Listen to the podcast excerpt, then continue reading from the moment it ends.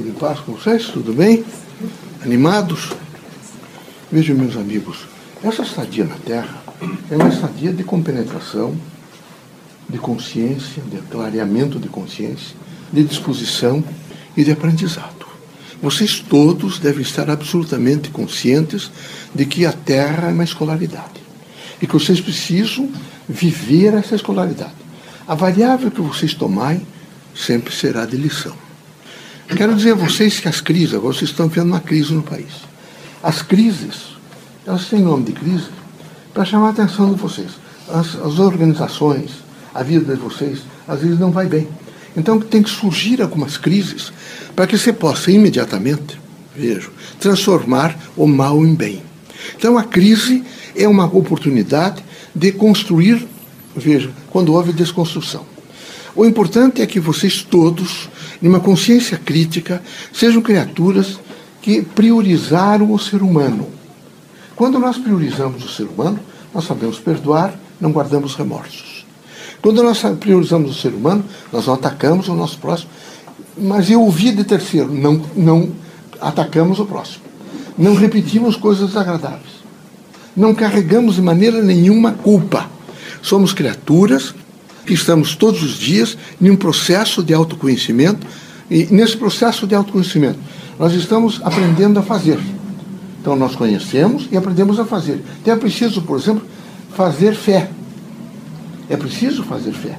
E a gente faz fé quando a gente descobre no outro o que há de melhor. Quando a gente imediatamente se prontifica a construir um mundo melhor.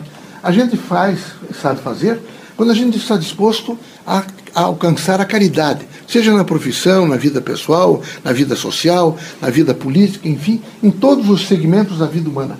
É preciso que vocês estejam sempre fazendo. E este fazer, ele, tem, ele é altamente complexo.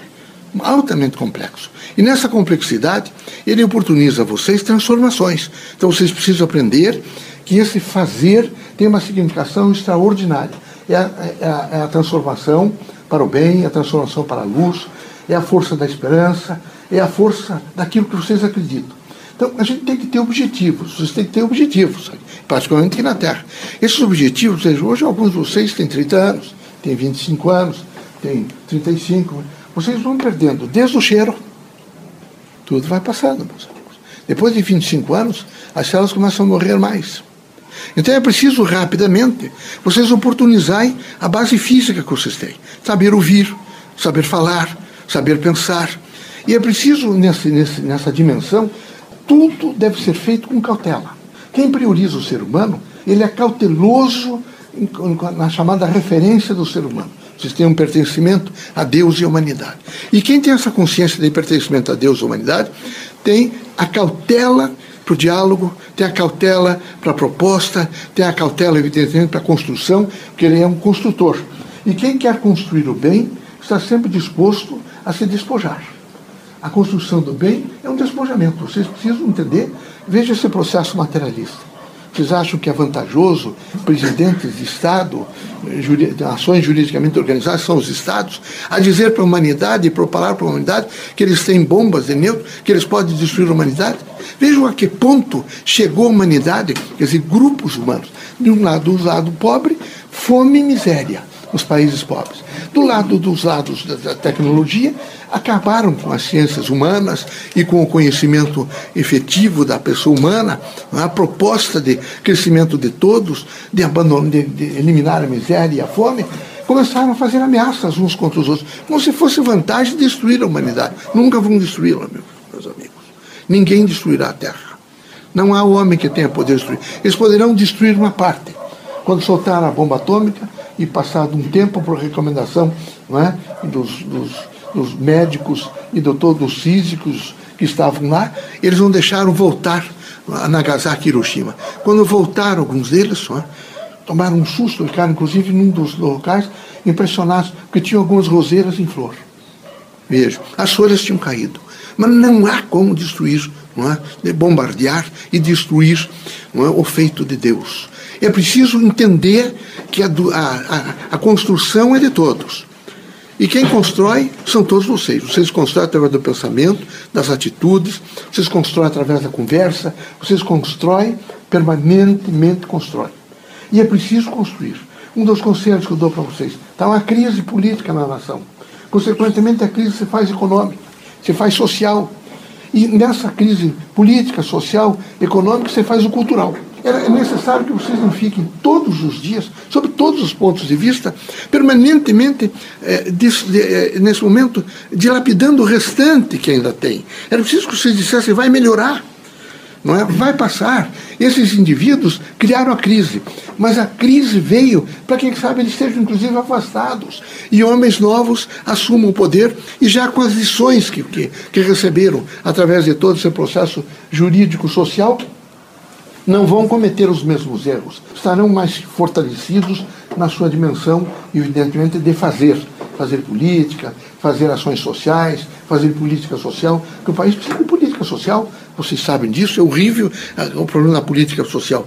Mas é preciso que a mentalidade de vocês esteja voltada para isto. Vejam, todos constroem, meus amigos.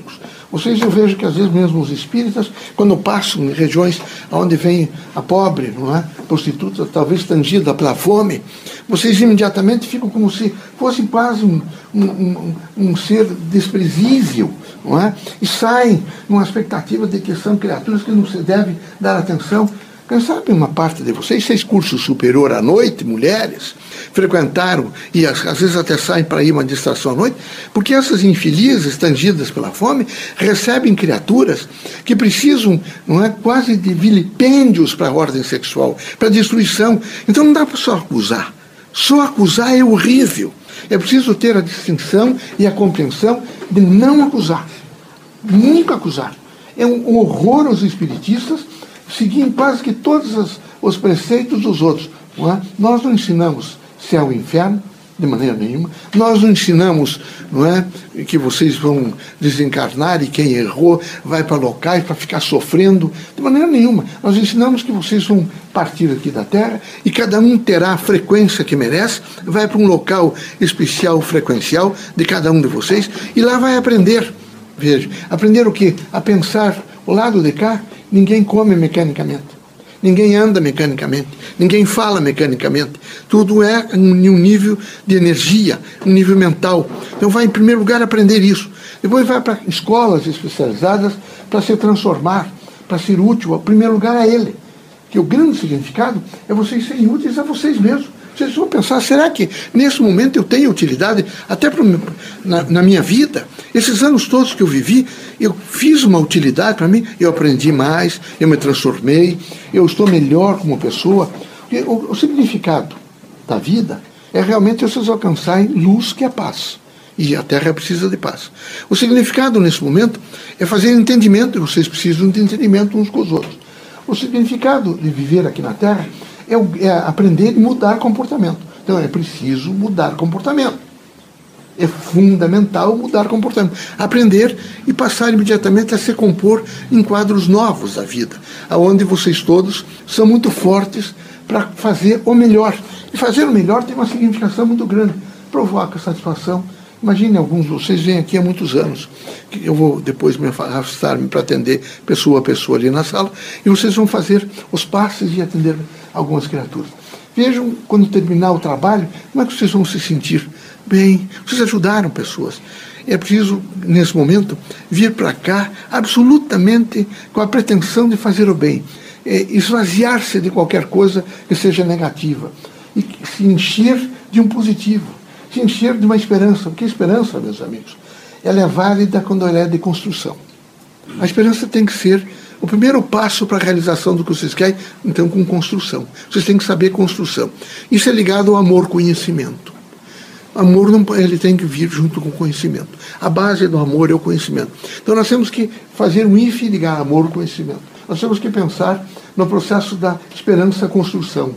Cada um que tem esperança, ele tem que construir. Como é que eu vou fazer? Quais são as etapas? Que vocês vão pegar o passado de vocês, vão pegar o que vocês pensam do futuro, trazer o passado e o presente, o passado no presente e o futuro no presente, somar os dois e lançar para um futuro novo, para alguma coisa que vocês vão construir. Nada se perde, nada. Então é necessário absoluta coragem, espírito crítico e uma amplidão de vida, um horizonte aberto e não horizontes fechados, não é? Eu já disse a vocês e vou repetir. É horrível o espírita que fica chafurdado nas latas de lixo da casa do vizinho. Tratem de, em primeiro lugar, cuidar das suas latas de lixo e não da casa do vizinho. Que Deus os abençoe, que Jesus os ilumine, que vocês corajosamente entendam que vocês devem construir o seu caminho. Devem construir o seu caminho. É fundamental. Não esperem que padre, pastor protestante, eh, médium espírita, ou nós espíritos, estejamos agora, agora eu vou fazer isso. Não há milagre, meus amigos. O dia que houver um milagre, alguém levanta a mão e faz parar o sistema solar. Não é isto. Isto é, uma, é, uma, é um mérito e uma concessão, uma composição de cada um. Por isso, a doutrina vai ensiná-los a pensar. Vocês todos têm que aprender a pensar. Aqui ninguém é blindado, nem os médios. Vocês criaram um mundo mecânico, por exemplo. Não, os médicos não podem sofrer acidente. Pode. Eles são homens. E eles vão passar pelas mesmas contingências dos outros. Ninguém é blindado. O que o médium tem que saber é uma cautela. Cautela no dirigir, cautela no fazer, cautela no falar, cautela no esperar, cautela no compor a esperança. É isso que ele tem que saber, tá bom? Que Deus ilumine a todos vocês e que vocês sejam muito fortes. O irmão Antônio Green tem me pedido que eu diga sistematicamente a vocês e os outros. Nós não somos contra a ciência, pelo contrário. O Espiritismo é ciência, filosofia e religião. E o grande significado é vocês entenderem que nenhum de nós, espíritos manifestantes, vemos a Terra para atacar, por exemplo, uma parte da ciência que é a medicina, que é fundamental. Não, é? não seria um absurdo uma coisa dessa. Um espírito vir aqui à Terra e atacar a medicina. Não temos por que fazer isso. Isso é um despropósito. Pelo contrário, quem sabe alguns gabinetes médicos, hospitais, se vocês fossem perguntar a um espírito, um, a um médium vidente, ele dirá a vocês, sempre tem espíritos aqui. Por que será? Porque eles estão evidentes para não haver, às vezes, erro médico, para, nesse momento, ajudar pessoas, estamos presentes. Nós nunca faríamos um desconceito. Eu, particularmente, fui médico em algumas encarnações. E nessa última, vivi aqui no Paraná. Como é que eu vou fazer desconsideração da medicina?